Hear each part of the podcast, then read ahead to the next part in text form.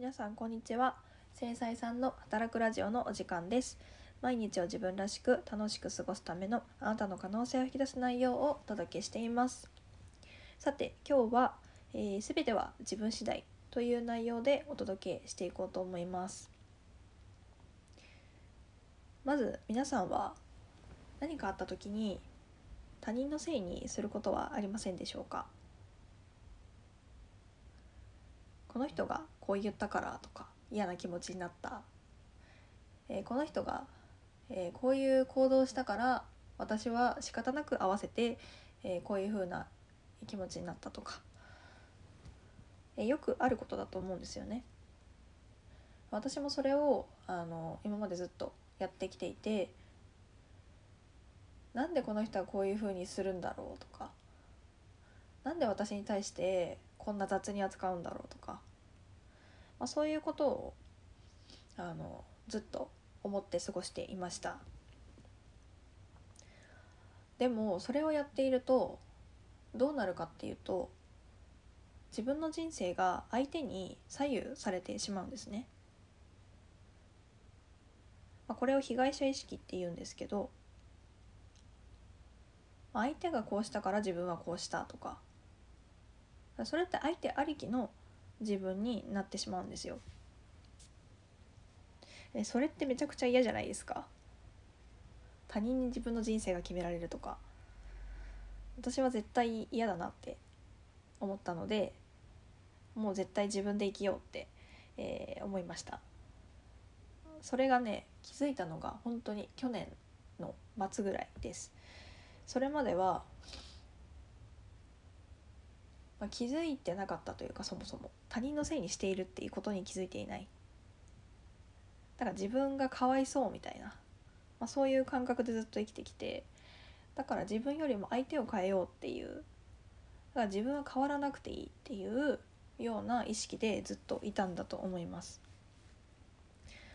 やっぱり今もそういう感覚はたまにあるし引き戻されそうにはなるんですけどでも何においても自分が選択していることで自分が、えそうさせているって思ったら考え方を変えられるようになってで自分が変われば相手が変わるんだっていうのが分かったのでコントロールしようとしなくなりました。うん。それがすごいなんだろうな。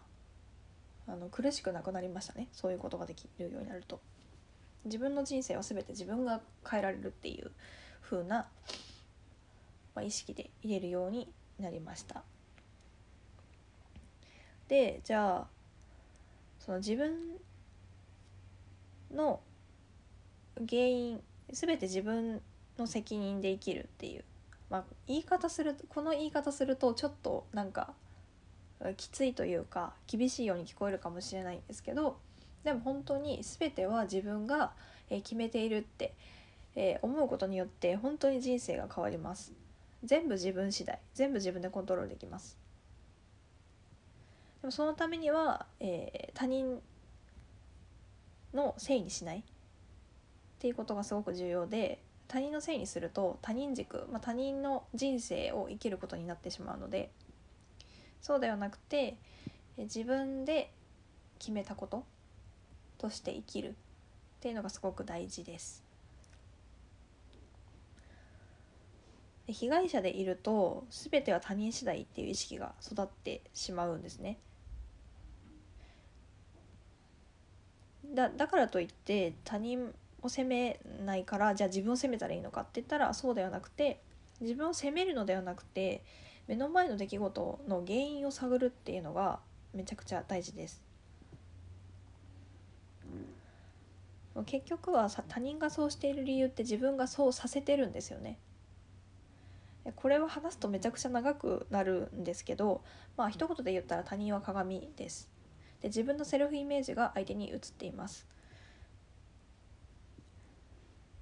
で、えっと、今日はあの何かこう嫌なことがあったりとか他人を責めそうになった時にしてほしい質問があるのでそれを皆さんにシェアしたいと思います。まず、えー、私は何のためにその現実を作り出し相手にそのように振る舞わせたのだろうかその現実はその相手の振る舞いは私のどんな信じ込みを投影していたのだろうかその現実や相手の振る相手をそう振る舞わせることで私はどんな言い訳ができていたのだろうか。その現実や相手をそう振る舞わせることで私はどんな自分を正当ができていたのだろうか。その現実や相手の相手をそう振る舞わせることで誰を責めることができていたのだろうか。その現実や相手をそう振る舞わせることでどんな信じ込みを持ち続けていたのだろうか。はいというこの質問ですね。これを、まあ、ちょっとあの音声なので全部その聞き取れないよっていう方もいらっしゃるかと思うんですけどまあ、なんでその現実を作ったのかなぜ相手にそう振る舞わせたのかっていうところに自分の、え根っこのヒントがあります。要はその状態になってしまうとかそのパターンを繰り返してしまう、えそういう嫌な気持ちが続いてしまう原因があります。例えばですね、えー、私で言えばうんそうだな。うん何が分かりやすいかな。私で言えば、まあ、過去の出来事ですけど、まあ、彼にすごくこう雑に扱われていたんですよね。もう結構前の話ですけどなんかいつもこう一緒にいても例えばずっと横でゲームをしてるとか、えー、横でなんかあのアニメを見てたりとか私に対して存在をね示してくれなかったんですねずっと。で私はそれが嫌ででもそれを言えなくてずっとムスッとしたりとか態度で気づいてよみたいな感じだったんですけどでもその相手にそう振る舞わせることによって、えー、私はまあ、彼に気づいてもらえないという自分要は価値がない自分っていうのを信じ込んでたんですよね。これ分かりますかね？価値がないっていう思い込みを自分でしてたから私は誰にも見てもらえないとかそういう根っこにずっとあったんですよね。自分を大事にできていなかった時期だったのですごく。なので、まあ、そういう彼に、えー、そういう振る舞いをさせることであ私にはやっぱ価値がないんだっていう現実を作り出してしまっていたあうんそうですねでそういうその、まあ、彼の態度、まあ、それがずっと続くことによって逆に言ったら「えなんでそういうことするの?」とかえ「どうして私を見てくれないの?」っていう爆発するわけですよね。で結局それでまあ別れちゃうんですよ彼と。うまくいかなくて別れちゃうんですけどでもその出来事があったからこそもうなんで見てくれなかったのかっていうところで言うとその自分の思いを全然言わないじゃんとかなんか一緒にいるだけで何もこうやりたいこととかないじゃんみたいな要はその私の自分の気持ちを伝えずに彼に合わせようとしてたりとかしてたんですよねずっと。なんかまあその恋愛においてはそういう自分をこう雑に扱うっていうことで自分に価値がないって思ってたっていうセルフイメージにまず気づくことができたんですよね。まあ、その当時はねセルフイメージとか分かんないですけどでもその自分の本音を持って言っていいんだとか自分らしくしていいんだっていうなんかそのヒントをもらえた気がしてだから次の恋愛は結構その自分の言いたいことを言うとかあ思った通りに動いてみるとか、まあ、そういうその尽くすとかじゃなくてえー、自分らしくいたらなんか勝手にこう好きになってくれたり、えー、大事にしてくれるみたいなことが、えー、起こりました。うん、とかとかまあ恋愛で言うとそんな感じなんですけどもっとねあの深くはいっぱいあるんですけど、まあ、そういうその自分が思い込んでる価値観だって、えーと、そういうふうに自分には価値がないって思ってる方が楽なんですよね。だって傷つかなくて済むのでちょっと矛盾してるって思うかもしれないんですけどその現実で、えーと、相手にしてもらえないっていうところでは確かに心は傷ついてるかもしれないんですけどでも自分の言いたいことを本音を言った時に「えとか否定されたらそれで傷ついちゃうかもしれないじゃないですか。自分の本音を出したことによって相手が嫌な顔をしたりとかそれをこうなんだろう信じてる人に裏切られるみたいな感覚に陥るのが怖い。だからそれができなかったりとか、まあ、価値がないって言ってる方がそうしなくて済む。まあ、自分の殻にこもっていられるみたいな感じですかね。でもそれを自分が価値があるっていうふうに思い込んでいくとでも逆にその価値がない価値があるよって思い込めるようになってくると本音を出出せない方がおかしいってなるんですよね。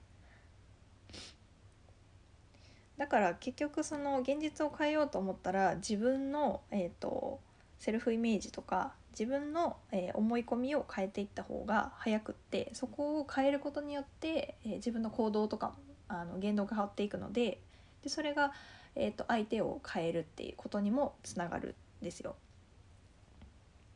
うん、ちょっとうまく説明できてないかもしれないんですけど。でも要はそれが他人のせいで、えーと、どうしてこの人はこうしてくれないんだしてくれないんだみたいなことばっかり、え、思ってると相手を変えようとすると相手がもっとその引いていってしまうというか例えばじゃあ私が「なんでこうやってくれないのよ」とかって怒ったらやっぱそれで喧嘩になっちゃうわけですよね。うん、じゃあなんでなんでとかって相手にぶつけるのではなくてとか合わせて自分が我慢するのではなくて自分は本当はどうしてもらいたいんだろうとかその本音に気づいてあげることでそれを言葉にして相手に伝えてでそれでこう理解をし合って、まあ、そこでもしかしたら離れてしまうかもしれないけれどもでもその勇気を出して伝えるっていうことができていればもしかしたら、まあ、その当時の彼氏とはもうちょっとうまくいってたかもしれないなと思います。ただ私はその当時そんななんかこう考えられる余裕もなかったしそういう潜在意識とかそんなのも全然分からなかったのでとにかく目の前の出来事をどうにかしようともがいてもがいて、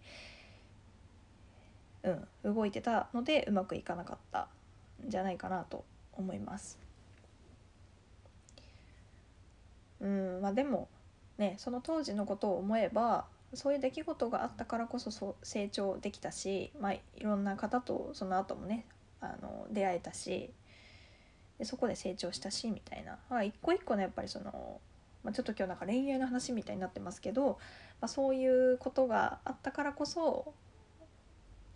成長できて自分がこう変われていってももっと素敵な人と出会っていってみたいなことができているので、まあ、すごくその良かったなと思います。で多分それがこう一個一個の恋愛で同じパターンをずっと繰り返し続けて同じパターンで終わるとか、えーと、全然変化がないみたいな方は結局そこの思い込みの部分とか自分が被害者意識になっていて、えー、変われてない同じことを繰り返してしまうっていうところじゃないかなと思います。なので自分がじゃあその人に対して、えーとそういう振る舞いをさせることによって自分は、えー、どういうメリットがあるのかっていうのを、うん、考えてみるとすごくいいんじゃないかなと思います。でもこれなかなか理論がわからないとね難しくてこう一人だとこんがらがったりしちゃうので、まあ、そこはあの何て言うんでしょう、まあ、相談しながらやってみてもいいかもしれませんし、まあ、YouTube とかで調べればそういうワークとか結構あるので、まそういったものをやってみてもらえたらいいんじゃないかなと思います。はい。で私のセッションではそういったことをあのやっていったりとか、まあ、内観をして自分を見つめていくみたいなことをあの対話を通してとか、えー、いろんなことを通してやっていきますので、えー、もしご興味がある方は、えーと、メッセージしてみてください。はいということで、えー、今日は、えー、全ては自分次第ということでお話をしました。もう本当にそうなんです。全てが自分の選択自分が、やっていることそうさせていることも自分だし、うんと、嫌だなとかって思いながらでもやっているってその選択をしているのも結局は自分なんですよね。嫌なら嫌だって言えばいいし、まあ、そういうその何て言うんですかね自分の、えー、選択で、えー、自分の人生が決まっているっていうところを、えー、理解できると最初はちょっときついかもしれないけどもっともっとあの楽に生きられるし自分らしく生きられると思うので、えー、そこら辺をぜひぜひやってみてもらえたらいいんじゃないかなと思います。はい長くなりましたが、えー、以上になります。ありがとうございました。